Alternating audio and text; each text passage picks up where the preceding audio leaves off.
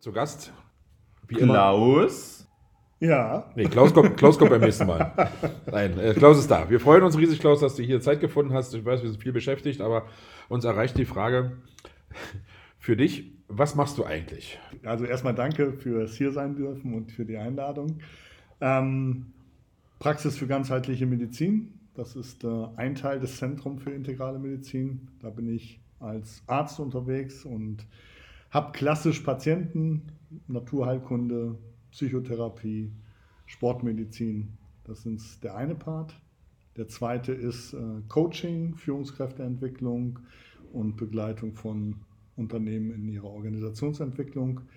Und der dritte Part, da gebe ich Workshops, Seminare, viel zu dem Thema Führung, Kommunikation, Konfliktlösung und noch drei Lehraufträge an zwei Unis hier in Leipzig und Erfurt und in Osnabrück. Wahnsinn, Wahnsinn. Also eine ganze Menge. Ihr versteht deshalb, warum Klaus auch nie da war. Jetzt, sicherlich war er im Workshop oder hat einen Workshop gehalten. Oder. Aber wie, wie kriegst du das dann hin, dass du uns noch so im Handball hier begleitest, dass du eben so ein Auswärtsspiel mitkommst und dass du hier so nah bei der Mannschaft sein kannst? Das ist ja Wahnsinn. Naja, das hört sich jetzt viel an, ist es vor allem erstmal breit. Ähm, und ist es natürlich als Freiberufler schön, Zeit selbst bestimmen zu können. Ja, das äh, stimmt. Und die Zeit für den HCL nehme ich mir, weil es ein Herzensanliegen ist. Das hören wir gern. Auf jeden Fall. Und wir sind auch froh, Klaus, dass du es heute geschafft hast und dass du generell Absolut. uns unterstützt. Aber vielleicht kommt er trotzdem beim nächsten Mal. so, uns haben uns natürlich in der Vielzahl auf ein paar Fragen Uns erreicht. haben wirklich ganz viele Fragen erreicht. Wir Fabi, müssen jetzt erstmal du bist dran mit den Fragen jetzt. Wir müssen rausfiltern, was für Klaus ist heute mal. Und zwar, welche Rituale hat Klaus? Naja, das eine Ritual, was glaube ich jeder hat, irgendwann aufzustehen, liegt bei mir zwischen 6 und 7 Uhr morgens. Auch am Sonntag? Äh, meistens. Und am Samstag? Je nachdem, aber vielleicht mal eine Stunde später. Aha. Ja. Upsi, das, das, sind wir auch schon lange wach. Ne? Und ja, auf der ersten erste Runde haben wir dann schon rum. Da bin ich schon genau. aufgeregt. Das ist schon Wahnsinn.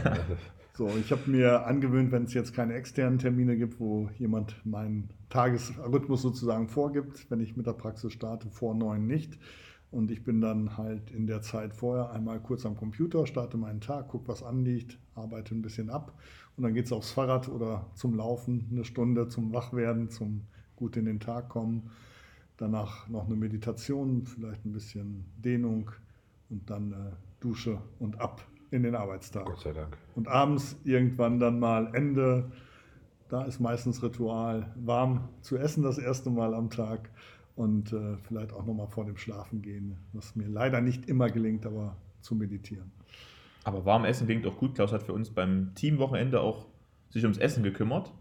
Okay. Ja, kann er wieder machen. Also fand ich. Na, also, er hat natürlich angeleitet, die Mädels angeleitet, aber äh, dieser. Ja, das war, was war das? Ja. das war keine Suppe, das war ja. ja Chili. Chili con Carne. Chili con Carne, richtig. Ja. War riesig. Sag mal, Klaus, jetzt haben wir von Ritualen gesprochen, die deinen Tagesablauf so bedeuten. Hast du denn für ein, ein, ein Pflichtspiel oder ein, ein Handballspiel ein bestimmtes Ritual? Hast du irgendeinen Glücksbringer, was du beim Handball. Da bin ich ein bisschen äh, weniger unterwegs. Ähm, aber auch da ist es so ein, so ein gewisser Ablauf. Ne? Also Tasche packen, wie, äh, was packe ich ein. Das ist so, so ein ritualisierter Ablauf, damit auch alles äh, dabei ist.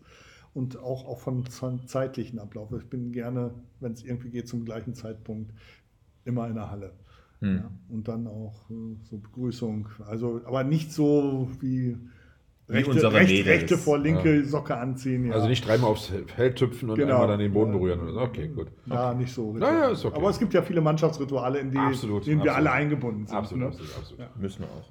Klaus, über welche Stationen oder wie bist du überhaupt zum HCL gekommen?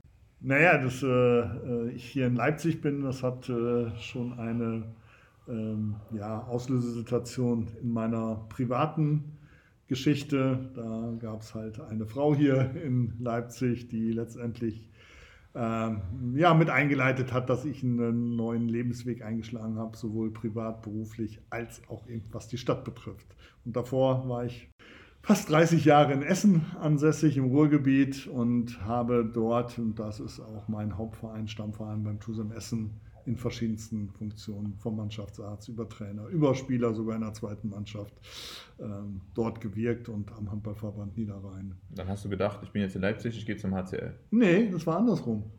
Wir haben da, gedacht, es ist Klaus da, jetzt holen wir uns Klaus. Ja, das war schon ein bisschen so. Die Mädels, die äh, ich ja einen Großteil von denen aus der Nationalmannschaft, das mache ich ja seit 2003, Die, äh, bis auf Männer A, glaube ich, habe ich jede Mannschaft schon betreut, äh, aber vor allem den weiblichen Bereich U16 und U18. Und da gab es schon dann, als die wussten, ich komme nach Leipzig, die eine oder andere Frage. Und ich glaube, dann ist das so eine Art, dann hat die Mannschaft das sozusagen in Richtung Vorstand und äh, gebracht und dann ging es recht schnell. Ja. Na, und zum, zum Cooper Cup oder Handball Cup haben wir auch drüber gesprochen. Da warst du noch als Betreuer vom Altekerk, oder? Äh, nee, also Handballverband Niederrhein war, Ach, da warst du mit? war ich da, ja. Oh, Ich dachte, dass die gesagt haben, der kommt aus Essen, der kann kochen, also der kommt hier zur Mannschaft. Aber nur- so sind unterschiedliche Das war, So das, ist es. das war dein, dein Wunsch. ja, ja, ja, da war ich noch. Da war, da war Upsi auch noch Da nicht da. nicht da. Genau, Höchstens zum da warst Copper du Cup auch mal. Ja. Okay. Richtig, da. Okay. Klaus, letzte Frage an dich direkt. Gibt es in der zweiten Liga Dopingkontrollen? Also theoretisch ist im Leistungssport komplett Dopingkontrolle vorgesehen. In der Praxis passiert es eher seltener. Also die meisten Dopingkontrollen, die ich äh, mitgemacht habe, persönlich waren im Rahmen der Nationalmannschaft und da auch bei den Großereignissen, also EM und WM.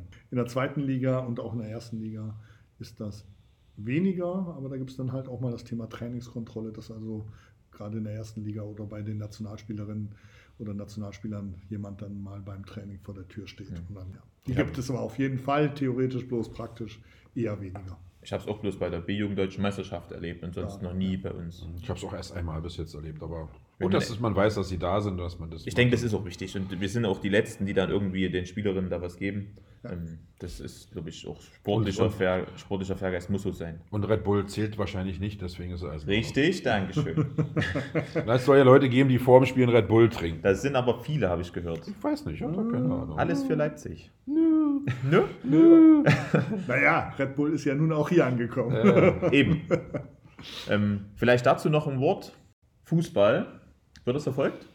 Du meinst, äh, wie die Bundesliga spielt? Bundesliga, Nationalmannschaft, Chemie in der, irgendeiner Dorfliga. Gibt es hier irgendwas, was wir verfolgen? Also wir in Berlin haben ja nicht Fußball, sondern Union.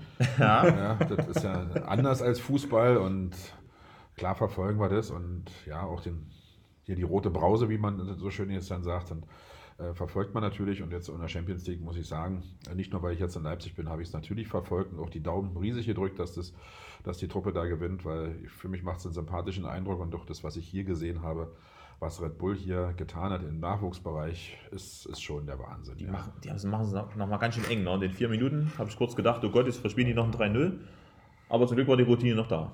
Gott sei Dank, Gott sei. Nationalmannschaft, seit der Löw da leider nicht abgetreten ist, darf ich auch klar für mich als Statement machen, da hat er den, den, den Zeitpunkt leider für mich verpasst, hat eine riesen Weltmeisterschaft da gespielt, aber die Mannschaft wird ja immer uninteressanter. Bierhoff ist für mich so, ja, nichts sagend so richtig in, der, in den Äußerungen, ja, und, und Löw leider auch nicht und ein toller Trainer, der eigentlich den Absprung leider nicht verpasst hat.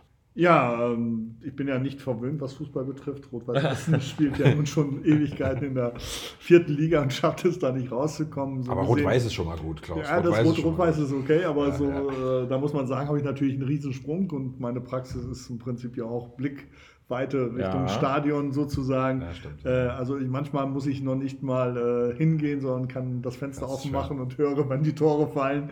Äh, das verfolge ich auf jeden Fall und äh, finde ich auch spannend, aber Nationalmannschaft ist gerade für mich ähnlich.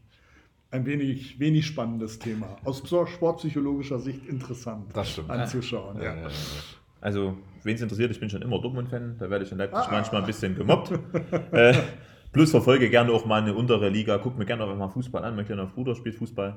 Ähm, das ist immer noch mal ein anderer Sportart, was man gerne guckt. Aber zurzeit Bundesliga-Nationalmannschaft sehr, sehr, sehr wenig. Dortmund, naja, gut. Dortmund.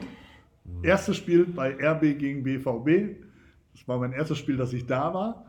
Im RB-Block, aber hinter mir sächsische Dortmunder Fans. Ja. Und was passiert in der 70. Minute? Dortmund Habe ich, gewinnt. hab ich ein Bier im Nacken.